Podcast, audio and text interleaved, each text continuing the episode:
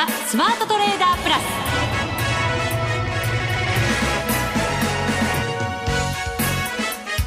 全国のリスナーの皆さんこんにちは。内田まさです。ここからの時間はザ・スマートトレーダープラスをお送りしていきます。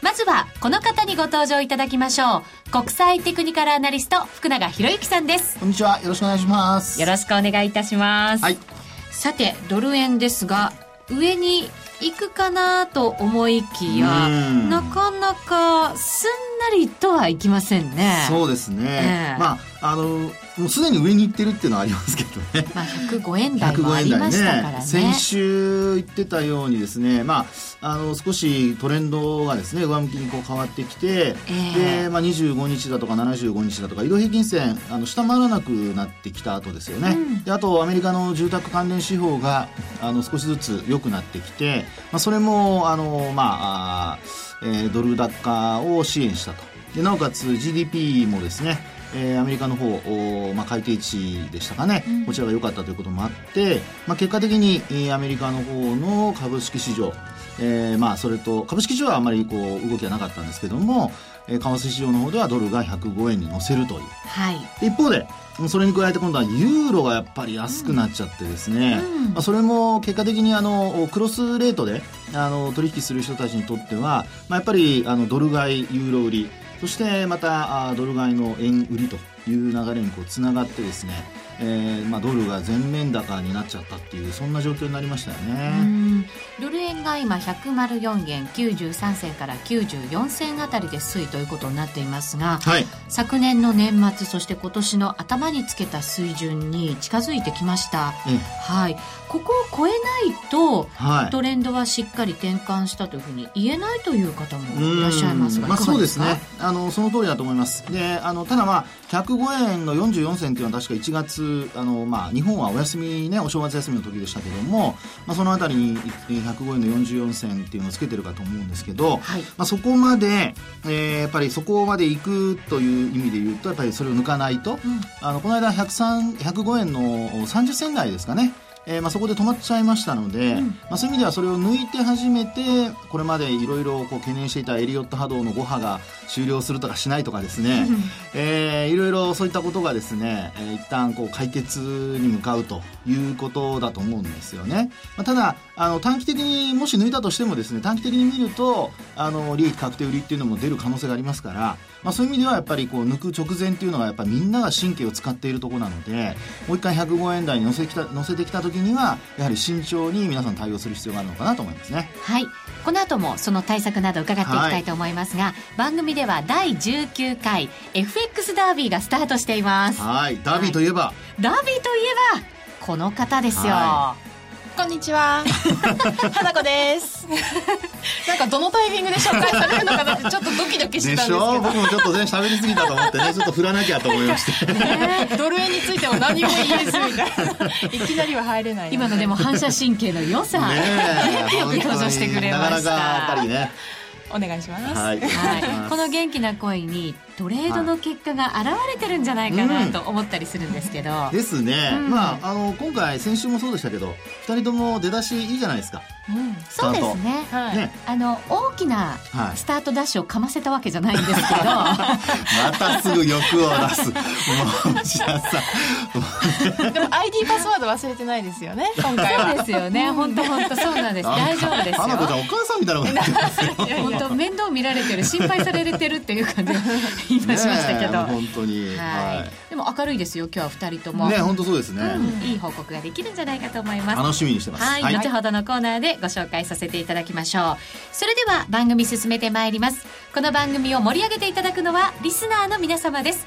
プラスになるトレーダーになるために必要なテクニック心構えなどを今日も身につけましょう。最後まで番組にお付き合いくださいこの番組はマネックス証券の提供でお送りしますスマートトレーダー計画よーいドンさあ、それではここからはまずは足元のマーケットについて福永さんに解説していただきましょう。はい。日経平均株価今日は52円17銭安、15,676円18銭となりました。はい。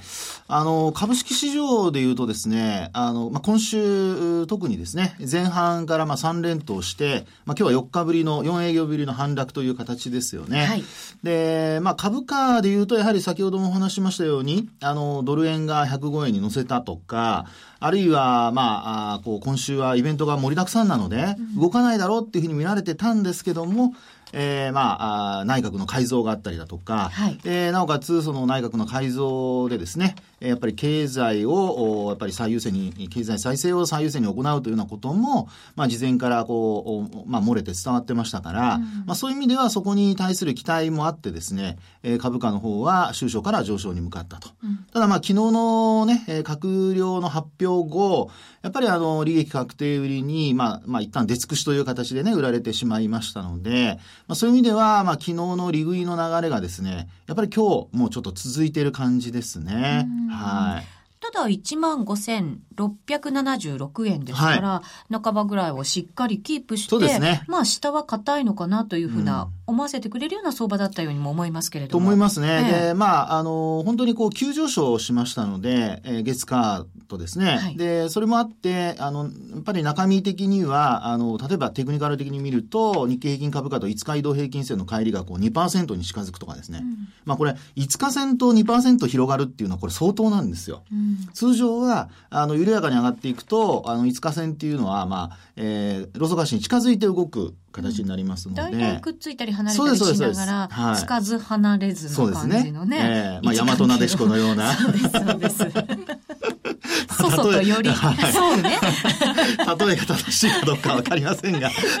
あくまでもマーケット番組です、これは。そうですね。はい。で、えーそういう状況から、ええまあ、あの、昨日、一昨日の上昇でですね、一気に、あの、まあ、帰りが広がりましたので、はいまあ、そういう意味では、ちょっとね、5日線に近づいてきているというか、まあ、調整という形でしょうね。ただ、今日のマーケット、まあ、あの、日経平均株価、あるいはトトピックスですね。まあ、それ以外の指数も、実は今日全面安なんですよ。そう、二部指数も、はいマザーズも、はいジャスタックももちろんトピックスも。そうです。はいね。ということで、まあ、5指数全部マイナスになってしまって終わってますから、うんまあ、そういう意味ではですね、ちょっと、あの、まあ、流れが、あの、まあ、変わってしまう可能性も秘めているのかなってことなんですね。まあ短期的にですけどもね。うんで、なぜそういうことを言うかというと、ええ実はですね、これ、あの、為替にも関係する話なんですが、これまであの、月初、えー、まあ、あ恒例の為替の方では、えー、まあ、こういう時ありますよね、アメリカの。ありますね。で、まあ、今週は、あの、ECB の理事会もね、明日、あ今晩ですかね。今晩ですよ。で、夕方からまあ始まってということだと思うんですけど。BOE もありますしはい、BOE もありますね。で、こう、為替と株の、おそれぞれ、まあ、今お話したイベントとの相関を見てみると、あの、まあ、ユーロも、は特にその ECB の、あの、理事会があった後、下落するパターンが、やっぱりこれまで続いていて、ですから、冷やしの、あの、ユーロドルですね、ユーロドルなんか見ていただくと、下落基調が結構鮮明なんですよね。うんで、一方で、えーまああ、今度ドル円を見ていただくと、雇用統計までは高いんですよ。ドルが強いの。はい。はい。で、そこから下落すると。で、7月、8月とですね、まあ8月になって変わった点は、まあそこでこれまでは25日線だとか中長期の線を下回ってたんですけども、えー8月に入って下回らなくなってですね、そこからまあ上昇に転じてきたという、そういう背景があるんですよね。はい。ですから、この流れというのは実は日経平均株価も同じでして、要は、まあ、その、お月初の第1週、第2週という、えーところで、株式市場のイベントといえば、うん。S q じゃないですか。S q ですね。はい今答えなきゃいけなかったんですよね、私がね。まあちょっと時間がないので自分で言ってしまいました。ありがとうございます。で、その S q が、まあ今回メジャー S q ですよね。そうですね。はい。で、S q の前の週まで高くて、S q 週はその週末まで安いっていうのが、これまでのずっとアノマリーなんですよ。はあ2月以降かななるほど。そんなに続いてるんですそうね。なんですへね。ーですので、えーそういう意味で考えますと、まあ、今週は、あの、さっきの内田さんの話のように、しっかりしているように見えるんですが、これただ横ばいだっていう状況じゃ、い意外とあんまり良くなくて、うん。さっきお話したように5日線を下回ってくる可能性もなきにしもあらずなんですよね。もっとしっかり上がっておかなきゃいけなかった。そうそう、そういうことだと思います。はい。で、あの、一方でですね、それをもし、あの、まあ、あ来週、その S q に向けて下落するようであれば、5日線下回ることも考えられますし、えー、なんといっても8月の S q は、オバマ大統領が、えーまあ、イラクにこう空爆をね、開始するっていう話が途中伝わって、400数十円下落するという、ああいう流れになりましたから、はいまあ、今回もですね、えー週末 NATO の協議があったりだとか、首脳会議が、あの、週末明日ですね、予定されてますし、今晩から明日かな。で、あの、来週どういうふうになるかっていうところも、こう、いろいろ状況を変化する可能性ありますので、で、なおかつ、こあの、明日の夜は雇用統計ですよね。ですから、まあ、そういう意味で考えますと、やっぱりちょっとこう、株式市場は、あの、ひょっとすると何かあればちょっと転換を迎えやすい。でただ、S q をあの通過した後株価が高ければ、はい8月もその後ずっと上昇基調で V 字回復になってるじゃないですか。はい株価ね。なので、えーまあ、9月もですね、万が一そういうことがあったとしても、えーまあ、75日線だとか割り込まずに反発するようであれば、まあ、基本は、やっぱり株式市場年末に向けての少し、あるいは、あの、まあ、しえー年度末ですかね、中間期末、まあ、そういったところに向けてのですね、えー値動きというのは、まあ、少し期待できる形になるのかなというところだと思いますね。うん。為替だと雇用統計発表後にはい。どっちに向かって動くのか、はい。株株だとええ。S q を通過後どっちに触れていくのかそうなんですよ。それによって、ええ私たちは投資のスタンスを変えていかなきゃいけないわけですね。そうですね。ですから、それが、まあ、あの、このところずっと月初から、あの、その後にかけての転換点になってますので、ぜひ、あの、皆さんもそのあたり注意して見ていただきたいと思いますうね。ん福永さんちょっと慎重ですか？えー、まあ、短期的には若干慎重です。その5日線との絡み。帰りと、あとはですね、あの、ちょっと気になるのは、あの、やっぱり株価の伸びが、確かに5日線との帰りがあって、あんまり伸びきれてないんですけど、あの、やっぱり上昇の、その、まあ、あはえーリズムがですね、はい。えー株価の動きがなくなって、また上がって、なくなって上がってっていう、そういう階段っぽいんですよ。うん、それってダメなんですか？良くい。ないですね。というのは、さっきお話したように、徐々に上がっていくパターンっていうのは移動平均線がついてくるんですね。ええでも、あの、えー階段になって急に上昇するっていうパターンになると、今度は移動平均線と乖離が広がりやすいんですよ。一旦広がりますよね。はい。そうすると、これはやっぱり、あの、利確しやすくなるので、はあ。だって急激に上がればその分、急激値に含み益が出るじゃないですか。移動はい平均線にまた近づいちゃうことになるそうそうわけですよね。そうそうですね。で、株価も伸びなくなると。で、そうなってくると、何が心配かというと、はい25日移動平均線って見ていただくと分かりますが、株価の場合あんまり上向きになってないんですよ。角度が緩やかなんです。うん。で、これは25日前との株価とのあの関係もあるんですけど、はいやっぱり7月31日の高値を抜いたとはいえですよ。はい。あの、そこからの、やっぱりこう、のりしろが小さいためにですね、少ないために、やっぱり、あの、移動平均線は横ばい状態。なので、まあ、できれば、あの、もし、こう、下落したとしてもですね、えー押しは、あーまあ、浅く、そして、まあ、次の反発は、やっぱり大きくと。いうような流れになっていかないと、あの、やっぱり順、あの、まあ、順調なと言いますかね、あの、綺麗な上昇トレンドにはなっていかないっていうことになるので、まあ、その辺がちょっとね、急落すると崩れちゃいやす、崩れ、崩れやすい、はいあの、チャートをしているということなので、まあ、それがちょっとね、気になるところではあります。なるほど。わ、はいかりました。以上、スマートトレーダー計画、用意ドンでした。ザ・スマートトレーダープラス。今週のハイライト。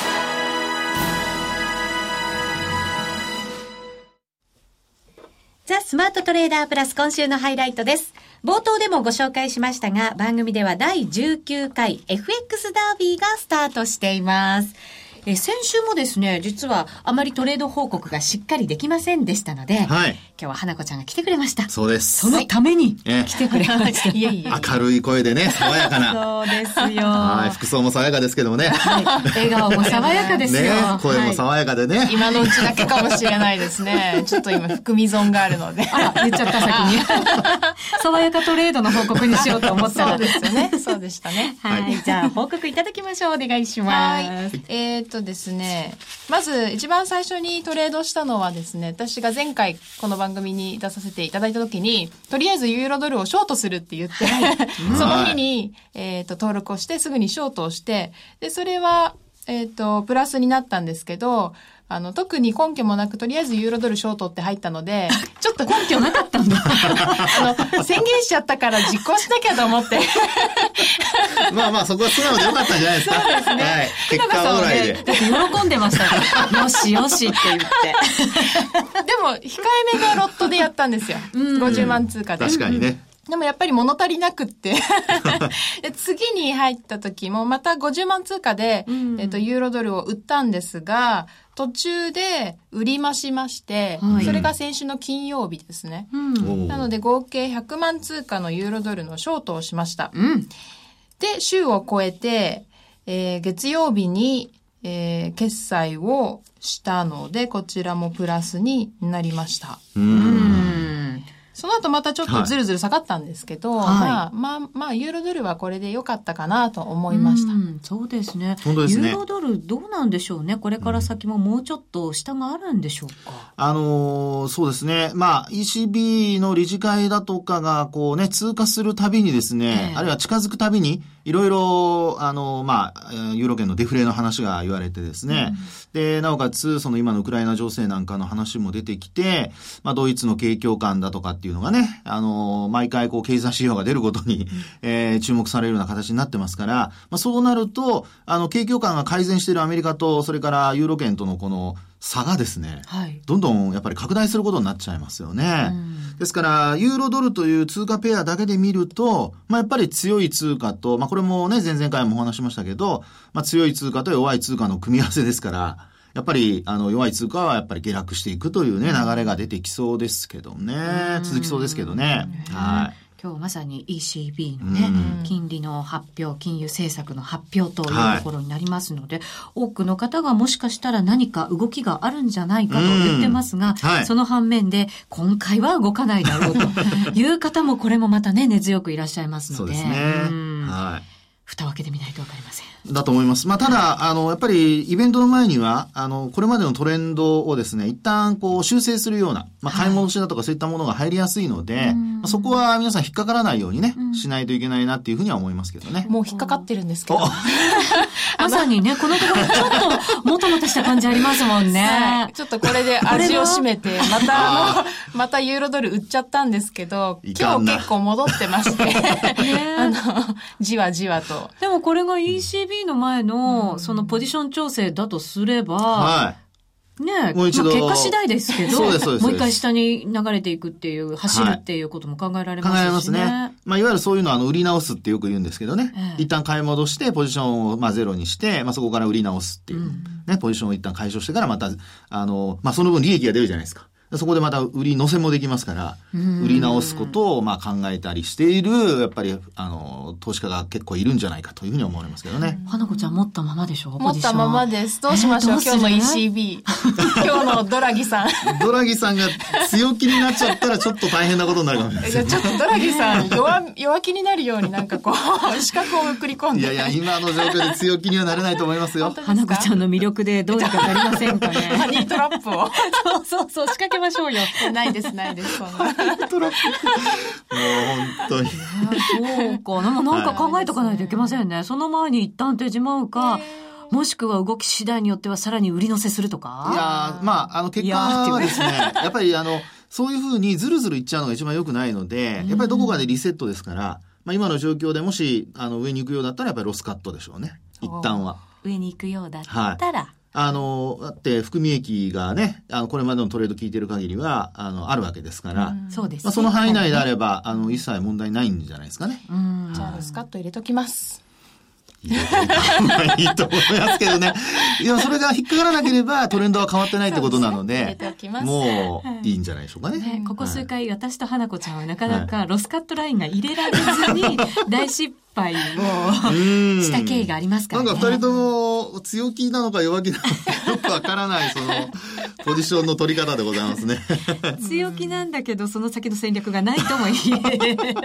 今回はもうちょっと慎重に行きたいですね。そうですね。せっかくスタートいいですからね。そうですね。はあとですね、ドル円もおトレードしました。はい。お珍しい。そう、実はユーロドル1本でやるって言ってたんですけど、うん。ドル円がすごく動いているので、ちょっとこれはやりたいなと思いました。はい、ロングで。いいんじゃないですか？火曜日、2日火曜日の、えっと、105円に乗せる前だったんですけど、うん。そこで、もう短期でやろうと決めたんで、200万通貨で買って、うんで、もう2時間ぐらいで決済しちゃいました。素晴らしい。素晴らしい。ただその後105円30銭ぐらいまで行ったんで、ちょっとなんかもう、あの、あーって、地団打踏みました。いやそこでそうやって引きずるとさっきのようにロスカットを入れなくなっちゃうんですよね。そうですよね。はいまだこれからチャンスありますもんね。もちろんもちろん動き出したばかりって感じがしそうだと。思いますよ。はい。いろいろチャンスあると思いますね。はい。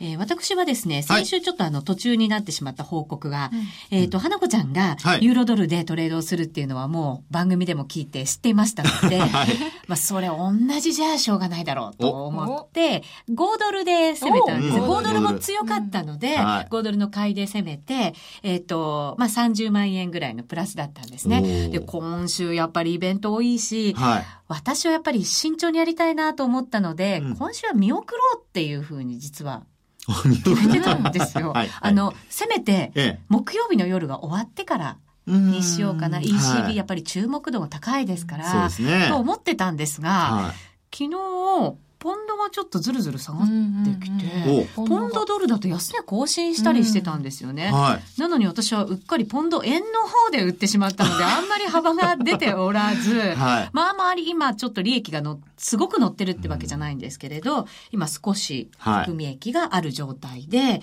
えっ、と、今回は手締まってないトレードをしてきたと。うんそうですね。あの、今ね、あの、お内田さんとそれから花子ちゃんのその、それぞれのトレードを、あの、聞いてですね、はいまあ、やっぱりあの、通貨ペアで見たときに、やっぱドルは強いんだけども、円との組み合わせになると、やっぱあんまり動いてないなっていうところですよね。ですよねえーですから、あのーまあ、5ドル円にしても、あるいはポンド円にしても、うんあの、ユーロドルほど、やっぱりこう、大きくこうね、目立った下落にはなってないっていうところ、あるいはドル円で、まあ、花子ちゃんが今回利益を上げたように、まあ、大きくこう動き、動いてないので、まあ、このあたりやっぱり皆さんも参考にしてですね、ダービーにね、参加していただくと、まあ、通常あんまり自分が取引しない通貨ペアを、まあ、今回ダービーでちょっと試してみるっていうのも面白いんじゃないかと思いますけどね。うん、本当そうですね。はいはい。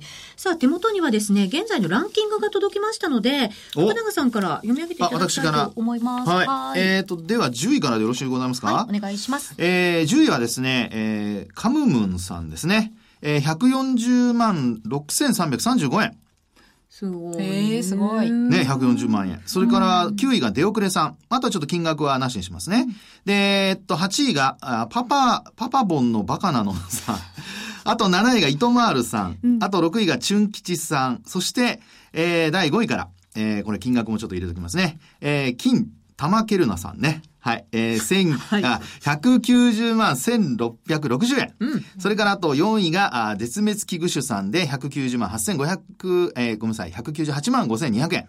そして、えー、3位が、あ、こもう結構常連さんはやっぱ多いですね。塩分肩さんで228万7930円。そして2位が、僕はかりんとうサイズ涙っていう方ですけども、2000、えー、272万2700円。それからあと第1位が、朝日さん。朝日さんですか？はい。漢字の朝日さんですね。はいえー、280万8600円。うーん。おめでとうございます。でもなんか、結構頑張ってる上位に入ってる人いますよ、ここに。お？いますあとね、内田さんもなんか、ベスト50には入っているじゃないですか。ベスト50。いいいいんだか悪いんだかちょっとよくわからないいやいいんじゃ感じですけど。ないですかでもね、プラスゾーンにいますのでね。はい。はい。ですね。これ、あと、花子ちゃんとうち、内田さんのも言っちゃっていいですかね？うん。はい。えーっと、じゃあ、えー、内田さんから行きましょう。内田さん。45位でございます。31万5400円。はいそして最後に、えー、花子ちゃんが23位で80万8000円ということになってます。はい。ここまではザ・スマートトレーダープラス今週のハイライトでした。初心者から上級者まで。FX ならマネックス証券の FX プラス。現在、FX のサービスを提供している会社は世の中にたくさんあります。そんな中、マネックス証券の FX 口座数が増加しています。マネックス証券の FX プラスには選ばれる理由があります。最低取引単位は1000通貨単位だから、少額でもお取引が可能です。リスクが心配な初心者の方でも始めやすい。また、米ドル円やユーロ円などの主要通貨から、高金利通貨の5ドル円や南アフリカランドまで豊富な13種類の通貨ペアを取り扱っています。さらに直感的で使いやすい取引ツールをご用意。スマホでもパソコンでも時間や場所を問わず手軽にお取引できます。もちろん、為替取引に役立つ投資情報も積極的に提供中。現在、講座開設キャンペーンを実施中。講座開設のお申し込みは、パソコンやスマートフォンから、マネックス証券で検索。まずは FX プラスの使い勝手を堪能してみてください。今すぐお申し込みを。当社の講座開設、維持費は無料です。講座開設に際しては審査があります。FX は予託した証拠金額より多額の取引を行うことができるレバレッジ取引であり、取引対象である通貨の価格や金利の変動により、予託した証拠金額を上回る損失が生じる恐れがあります。お取引の前には必ず、契約締結前交付書面の内容を十分お読みになり、リスク、手数料などをご確認ください。マネックス証券株式会社、金融商品取引業者、関東財務局長金賞第165号。みんなで参加、今週のミッション。さあ、ここからはマネックス証券の福島正さんにも参加していただきます。こんにちあこんはに。ちは。よろしくお願いします。よろしくお願いいたしよろしくお願いしま。ます相変わらずワイワイ楽しそうでいいなと思いました。加わってくださいよ、また。すいません。いえ。いえはい。でもドル円ようやく動き始めました動きましたね。非常に証券会社に、まあ、え証券会社というか FX 業者さんもそうなんですけども、え厳しい、あの、数ヶ月間でした。ただやっとね、ドル円が、あの、持ち合いからね、上離れしたんで、やっと取引が少し活性化されたという状況ですかね。待ちに待った投資家のこの瞬間ってことですか。本当ですよね FX 会社もそして個人投資家もそうそうそう本当に待ってたよっていう、ねようやくレンジから脱出できるかどうかってところですからね。8月の日平均からだいたい倍ぐらいになりましたね、9月入って。そんなに変わるんですね。そうです。ね。あやっぱりあれだけ動くと、ええやっぱりボラディボラティリティが重要なのであれだけ動くと、うんあの個人の投資家の方も、まあ、収益機会が増えますので、うん。参加者が増えるといった状況ですね。ねやっぱり皆さんユーロドルとかいろんな通貨見てるとはいえ、やっぱりドル円中心であることには間違いがないんですね。そうん。さてさて、マネックス証券ではなんかセミナーもたくさん開かれてますけれども。ちょっと PR 入る前に、はいあの内田さんに言いたいことがあるんですけど週トレードされてないって言ってたんですけどあ。そもそもこのダービーって何のためにスタートしたかって ちょっと思い出してほしいんです苦言を呈されてますけど、あれ。本当はやったんですよ本当にね。入りましたよ。ポジション今持ったままですよ。このダービーってね、もともと内田さんをね、スマートなトレーダーにするために鍛えてね。ええはい。ダービーですので、次回から頑張ってください。久しぶりに来てぐさっと。きましたね、ぐさっと。あ、ということでですね、あの、はい実は2つセミナーのお知らせがございまして、はいまず1つ目が、あの、この福永さん、うんあの、来週月曜日ですね、えー8日、えー当社の、えー日本株の信用取引セミナーに夜8時から、はいえー講演でいただきますので、見通しもちょっとだけ喋ります。そうですね。はい。はい。なので、楽しみにしていただきたいというのと、はいあとですね、あの、ちょっとこれ福岡で開催するセミナーなんですけども、えー今月の19日の金曜日ですね、えー夜の7時から、あのー米国株のセミナーを当社で、あの、開催します。で、あの、福永さんのオンラインセミナーは当社に講座お持ちでないと視聴できないんですけども、オンラインセミナー。あの、福岡セミナーはですね、会場型で、えー当社に講座をお持ちでないお客様も、あの、ご参加いただけるので、ぜひお申し込みいただきたいなと思います。はい、はい両方とも詳細はマネックス証券のホームページでご確認いただきまして、お申し込みいただければなと思います。そう、あっという間にお別れのお時間です。今日のお相手は、福島正と、福永博之と、花子と、内田まさみでお送りしました。それでは皆さん、また来週。この番組はマネックス証券の提供でお送りしました。